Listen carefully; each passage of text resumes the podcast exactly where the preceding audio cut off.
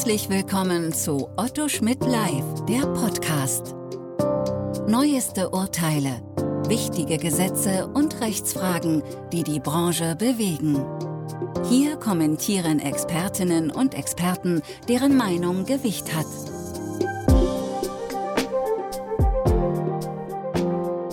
Herzlich willkommen zu einem neuen Podcast Datenschutzrecht in der Podcastreihe von Otto Schmidt Live. Mein Name ist Dr. Jens Eckert, ich bin Rechtsanwalt, Fachanwalt für IT-Recht und berate seit über 20 Jahren zum Datenschutzrecht. Das Thema des heutigen Podcasts ist der Beschluss der DSK vom 24.03.2022. Hinweise der DSK datenschutzkonforme Onlinehandel mittels Gastzugang. Ja, der Hinweis ist schon hinreichend kritisiert, gebasht worden und nunmehr beschäftige ich mich auch mit ihm.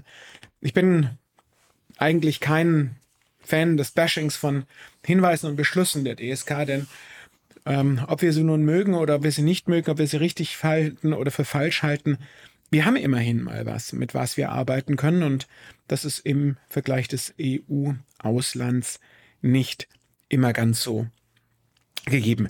Auch der Umstand, dass es diese Hinweise gibt, darf man mal positiv sehen. Man darf sich ja nicht die Vorstellung machen, nur weil es den Beschluss nicht gibt, gibt es nicht diese Ansicht und die ähm, Anwendungspraxis der Aufsichtsbehörden.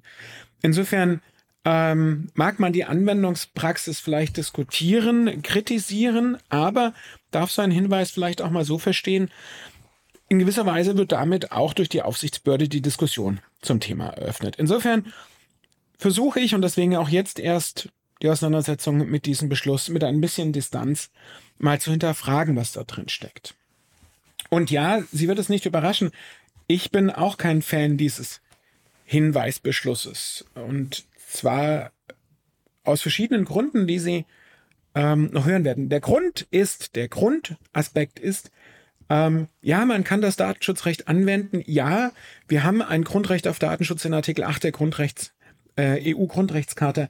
Aber wir haben auch die Privatautonomie, die geschäftliche, berufliche Tätigkeit in der äh, Grundrechtskarte abgesichert, auch im Grundgesetz abgesichert. Und auch dagegen muss das Datenschutzrecht abgewogen werden. Das Datenschutzrecht ist nicht Selbstzweck für sich, sondern ein Element, eine Ausprägung eines Grundrechts, das eben auch in Konflikt mit anderen Grundrechten steht. Und das lässt dieser Beschluss nicht im Ansatz erkennen. Also man hat so ein bisschen den Eindruck, und jetzt bin ich leider doch stärker in der Kritik dieses Beschlusses, als mir eigentlich recht ist. Ähm, man hat das Datenschutzrecht herangezogen und dann einfach es versucht durchzuziehen. Aber, und das ist es, man bekommt beim Lesen des Beschlusses eigentlich das den Eindruck, dass man noch nicht mal einfach nur stumpf Recht angewendet hat, sondern dass man ein bestimmtes Ergebnis begründen wollte, um einen bestimmten Effekt zu haben, den man noch nicht mal direkt angesprochen hat. Denn warum will man keinen Gastzugang? Am Ende des Tages kommt das an ein paar Stellen dieses Beschlusses eigentlich ganz deutlich heraus. Man will verhindern, dass überhaupt eine Datenbasis besteht, die der Anbieter dann zu Marketingzwecken auswerten könnte. Ja, Darum geht's eigentlich im Kern. Das Gastzugangsthema ist nur das Vorgeschobene. Faktisch mit dem Erzwingen des Gastzugangs und dem Verbot der Registrierungspflicht hat man doch einen ganz anderen Effekt. Man versucht im Vorfeld bereits das Entstehen einer Datenbasis, die vielleicht ausgewertet werden könnte, die man nicht möchte. Und darum geht's dann in den Ziffern zwei und drei dieses Beschlusses in erster Linie schon gar nicht entstehen zu lassen. Das bedeutet aber auch, dass die Aufsichtsbehörden damit dann ja faktisch unterstellen, dass die dafür eigentlich vorgesehenen Mechanismen, Verbot mit Erlaubnisvorbehaltung, das heißt, ich nur weil ich einen Datenbestand habe, ja, darf ich ihn ja auch nicht ohne weiteres auswenden, auswerten. Verbot mit Erlaubnisvorbehalt plus Zweckbindung. Das heißt, die Auswertung muss auf eine Rechtsgrundlage gestützt werden. Es muss entweder nach Artikel 13 der Kunde direkt von Anfang an darüber informiert werden, wenn so etwas passieren soll. Wird es nachträglich im Wege der Zweckänderung gemacht, muss er nach Artikel 13 Absatz 3 darüber informiert werden. Und ohnehin dürfen nur dafür Daten verwendet werden, die noch rechtmäßig gespeichert sind. Das heißt, den Instrumenten scheint man dann ja nicht zu vertrauen, wenn man schon den Aufbau im Vorfeld verhindert. Gut, vielleicht ist das jetzt eine Verschwörungstheorie. Aber wollen wir mal rangehen. Im ersten Satz wird direkt der Grundsatz der Datenminimierung nach Artikel 5 Absatz 1 Buchstabe C herangezogen, als sozusagen Guideline, mit der ähm, erzwungen wird, dass es nur noch einen Gastzugang geben darf. Ja, ist das wirklich richtig? Der Artikel 5 Absatz 1, die Datenminimierung, erfordert eine Prüfung der erforderlichen Daten zu dem durch den Datenverarbeiter verfolgten Zweck. Das heißt, ich habe auch nach datenschutzrechtlicher Vorstellung den Umstand, dass der Datenverarbeiter, der Verantwortliche selbst autonom, privat autonom entsprechend seinen Geschäftszwecken den Zweck definiert. Und wenn der Zweck definiert ist, dann kann ich anhand von Artikel 5 Absatz 1 Buchstabe C der Datenminimierung prüfen, welche Daten ich für den Zweck für erforderlich, welche Daten für den Zweck objektiv erforderlich sind und welche nicht erforderlich sind. Ja, aber der Mechanismus ist nicht der, dass der Grundsatz der Datenminimierung die Zwecke vorgibt, sondern die Zwecke die Prüfung der Datenminimierung folgt der Festlegung des Zweckes durch den Datenverarbeiter. Was die Aufsichtsbehörden in diesem DSK-Beschluss damit faktisch tun, ist tatsächlich gar nicht zu prüfen, welche Daten ich für den durch den Anbieter zugrunde gelegten Zweck brauche, sondern sie instrumentalisieren diesen Grundsatz der Datenminimierung dazu selbst den Zweck zu definieren. Und das sieht das Datenschutzrecht in der Anwendung nicht vor. Wollen wir das mal zu Ende denken? Mittels des Hebels des Datenschutzrechts entscheiden zukünftig dann Behörden darüber, was privat autonom rechtens ist und gemacht werden darf und was nicht? Das ist jetzt natürlich überspitzt formuliert, ganz überspitzt formuliert, aber es mal pointiert zum Nachdenken und dieser Podcast soll ja zum lauten Nachdenken anregen. Ich bin jetzt laut, Sie sollen nachdenken. Ähm, das kann es doch nicht sein. Und das sieht Artikel 5 auch nicht vor. Ja, der Grundsatz der Datenminimierung ausgerichtete Prüfung der Erforderlichkeit am Zweck. Wenn es der Zweck eben ist, einen Shop so anzubieten, bei dem ich die Kunden auch registriere, dann ist das eine Entscheidung, die erstmal zu, recht, äh, zu respektieren ist. Aber der Zuschnitt des Geschäftsmodells und des Zwecks, das ist nicht der Aufgabe des Datenschutzrechts. Entschuldigen Sie, dass ich jetzt doch ein wenig in Bashing verfallen bin, aber ähm, das ist mir. Äh, nee, ähm, da darf vielleicht dasselbe Ergebnis herauskommen, aber nicht ähm, mit, mit dem Begründungsansatz. Es sind drei Ziffern in diesem Beschluss genannt. Nein, es sind vier Ziffern in dem Beschluss benannt. Die erste ist, es muss grundsätzlich ein Z Gastzugang ähm, bereitgestellt werden. Ja, ähm, da lustig. Also da finde ich schon nicht die richtige Begründung. Ja? Nach Artikel 6 Absatz 1 Buchstabe B äh, ist nur die Verarbeitung der personenbezogenen Daten zulässig, die, die, für, die für die Erfüllung eines einzelnen Vertrages erforderlich sind. Ja, das ist schon richtig. Das heißt aber nicht, dass ein Gastzugang äh, zwingend erforderlich ist, sondern eben auch ein registrierter Zugang. By the way, natürlich erkennen die Aufsichtsbehörden an, dass es ausnahmsweise erforderlich ist, eine Registrierung vorzunehmen für einen Vertrag. Aber bevor dieses, dieses Abstellen auf Artikel 6 Absatz 1 Satz 1 oder unter Absatz 1 Buchstabe B kommt, wird der eigentliche Ansatz oder der eigentliche Grund auf der Seite 1 unten dieses ähm, Beschlusses angesprochen. Darüber hinaus kann ein fortlaufendes Kundinnenkonto eine Bestell- oder Geschäftshistorie vorsehen, die dem Verantwortlichen eine Auswertung zur Profilbildung und für Werbezweck ermöglicht. Darum geht's eigentlich. Ja? Wenn das die Baustelle ist, wenn das das Thema ist, Bitte, dann durch die Vordertür, dann nicht durch den Gastzugang. Sondern dann bitte einen Beschluss machen, in dem drin steht, äh, die Datenschutzaufsichtsbehörden wenden sich gegen die Auswertung der Bestell- und Geschäftshistorie zur Profilbildung und Werbezweck. Ja? Wenn das, wenn das das Thema ist, dann hier tatsächlich durch, den, durch die Vordertür. Ähm, und dann geht's, dann, dann wird's eigentlich, und da kommen dann ganz andere Aspekte rein, die weit über den Gastzugang hinausgehen und die konkrete Frage. Ähm, die Aufsichtsbehörden stellen also darauf ab, dass nur die reine Vertragserfüllung, also Essentialia Negozii, äh, meinetwegen noch äh, Anschrift, damit die Ware ausgeliefert werden kann, das ist zur Vertragserfüllung erforderlich. Für die Einrichtung eines fortlaufenden Kundinnenkontos ist eine entsprechende bewusste Willenserklärung der Kundinnen erforderlich. Ja, kann man ja sagen. Aber das brauche ich für jeden Vertrag.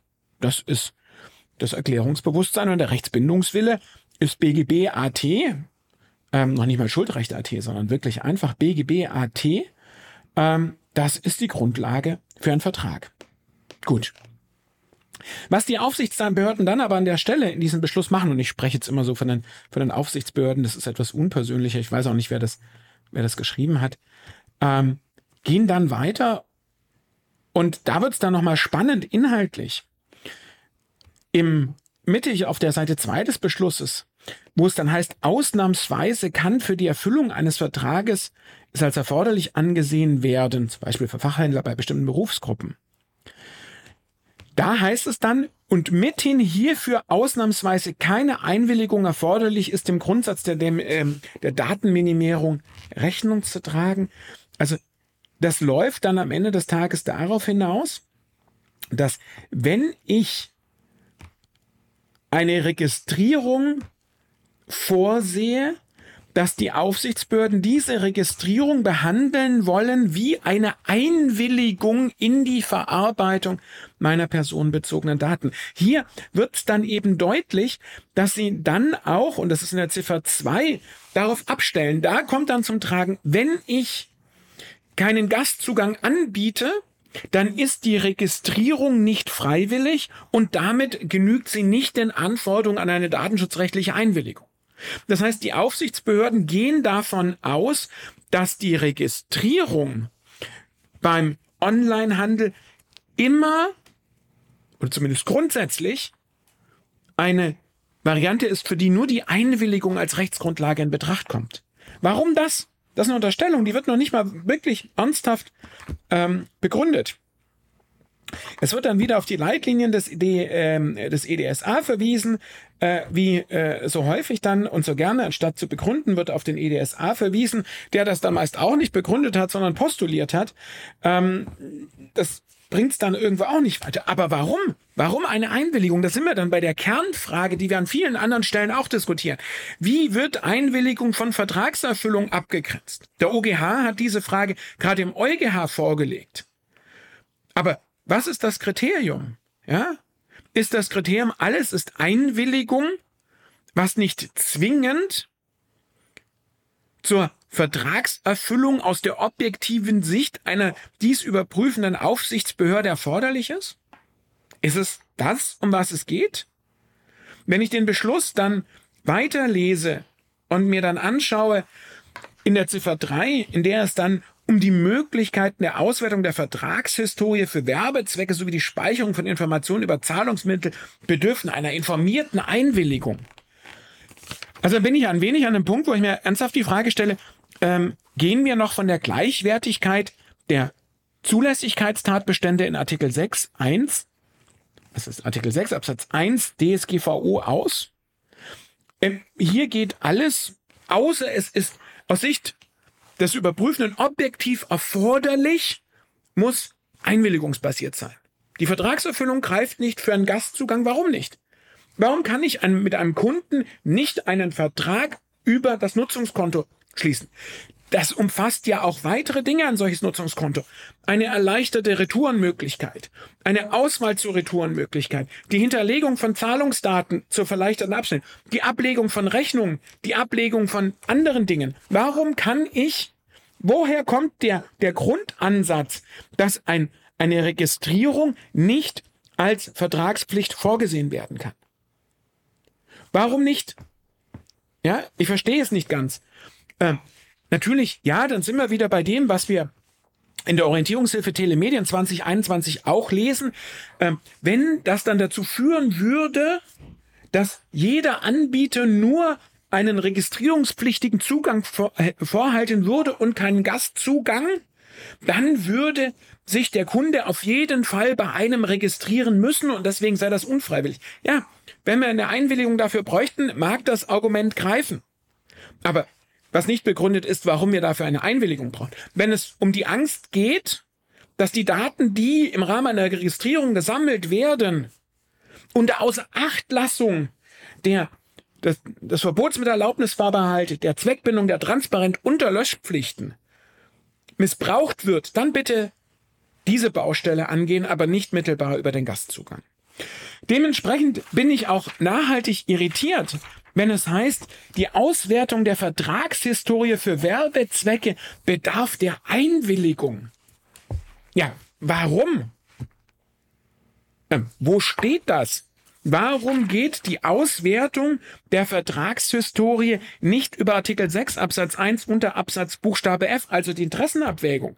Ja, die muss transparent gemacht werden. Nach Artikel 13 Absatz 1 und 2 oder bei einer zweckändernden Weiterverarbeitung Artikel 13 Absatz 3. Dann hat die betroffene Person nach Artikel 21 ein bedingungsloses Widerspruchsrecht. Ja? Ich darf auch nur Daten verwenden, die ich nicht schon hätte löschen müssen. Nach dem Grundsatz der Datenminimierung.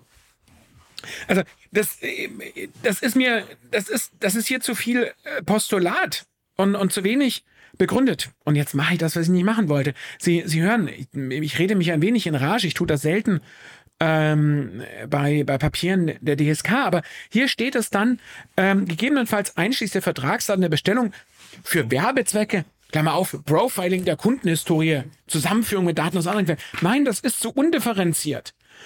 Ähm, warum soll ein Kunde, das ist, das ist seit Jahrzehnten anerkannt, warum soll ein Anbieter nicht im Rahmen einer Interessenabwägung die Kundenhistorie ganz einfach selektiv auswerten für ähm, eine, eine Direktwerbung? Ja? Fern unterhalb der Schwelle eines Profils. In der Orientierungshilfe Direktwerbung 2022 wird das ja auch noch als Zulässigkeit erkannt. Vielleicht wirkt dann hier die Orientierungshilfe 2022 für Direktwerbung mit diesem Beschluss der DSK zusammen. Frei nach dem Motto, ich habe im DSK-Beschluss für Direktwerbung noch nicht die einfache Selektion solcher Daten untersagt. Jetzt untersage ich über diesen Beschluss hier eben das Auf, den Aufbau einer solchen Kundenhistorie. Nein, ja, und nicht jede Auswertung zu Werbezwecken ist gleich ein Profiling, für das ich vielleicht tatsächlich eine Einwilligung gesondert brauche. Also, ja, jetzt bin ich doch im Bashing gewesen. Nein, lassen Sie mich nochmal darauf zurückkommen. Ähm, es muss anhand des Grundsatzes der Datenminimierung geprüft werden. Die Datenminimierung richtet sich aber am Zweck aus. Den Zweck definiert der Verarbeiter und nicht derjenige, der die Datenminimierung prüft. Die Datenminimierung ist keine verkappte Möglichkeit, im Rahmen einer Überprüfung einer Datenverarbeitung selbst zu entscheiden, was ein Zweck ist und was kein Zweck ist, sondern die Datenminimierung folgt der Prüfung an der Linie des Zwecks das ist eine ganz einfache Geschichte an der Stelle. Und dann muss man sich eben tatsächlich auch mal die Frage stellen, die Abgrenzungsfrage zwischen Vertragserfüllung und Einwilligung. Das ist eine Thematik, die wir an der Stelle einfach mit berücksichtigen müssen und die wir einfach sehen müssen. Und hier wird eben auch nochmal, ähm, ohne es zu diskutieren, eigentlich eine Grenze verschoben. Und dann ist die dritte Frage, die dieser Beschluss auch noch anspricht, tatsächlich die Frage, warum soll eine Profilierung von vorhandenen Kundendaten nicht auf der Grundlage einer Interessenabwägung stattfinden dürfen. Es, es gibt nicht die eine Profilierung, die immer maximal böse ist und deswegen äh, eine Einwilligung erfordert. Auch die äh, Orientierungshilfe der DSK zur Direktwerbung 2022 sagt nicht, dass jedes für, für jedes Profiling eine Einwilligung erforderlich, sondern für eingriffsintensive, so die DSK in dieser Orientierungshilfe. Das heißt, die DSK geht selbst davon aus, dass es Profilierung gibt, für die es keine Einwilligung gibt ähm, und keine Einwilligung bedarf. Und warum soll nicht eine einfache Selektion, eine einfachere Auswertung äh, zu Werbezwecken tatsächlich nicht auf der Grundlage von Artikel 6 Absatz 1 F möglich sein? Das ist das, was ich Ihnen zum Nachdenken über den Beschluss anheimstelle. Ich habe mich jetzt mehr in Rage geredet, als ich dachte, aber ähm, mir geht es auch weniger darum, ob man am Schluss zu dem Gastzugang steht, wie man stehen will. Dazu habe ich mich geäußert. Aber, und das muss man sich auf der Zunge zergehen lassen, hier kommen ganz viel Überlegungen, Ansätze, Betrachtungen der Aufsichtsbehörde, viele Fragestellungen, die da mit drin stecken, indirekt zum Ausdruck. Und vielleicht sollte man mehr über diese indirekten Aspekte nachdenken, als allein über die Frage, ähm, Gastzugang, ja oder nein. In diesem Sinne, bleiben Sie dem Podcast und dem Datenschutzrecht gewogen. Auf Wiederhören. Sie hörten Otto Schmidt live, der Podcast.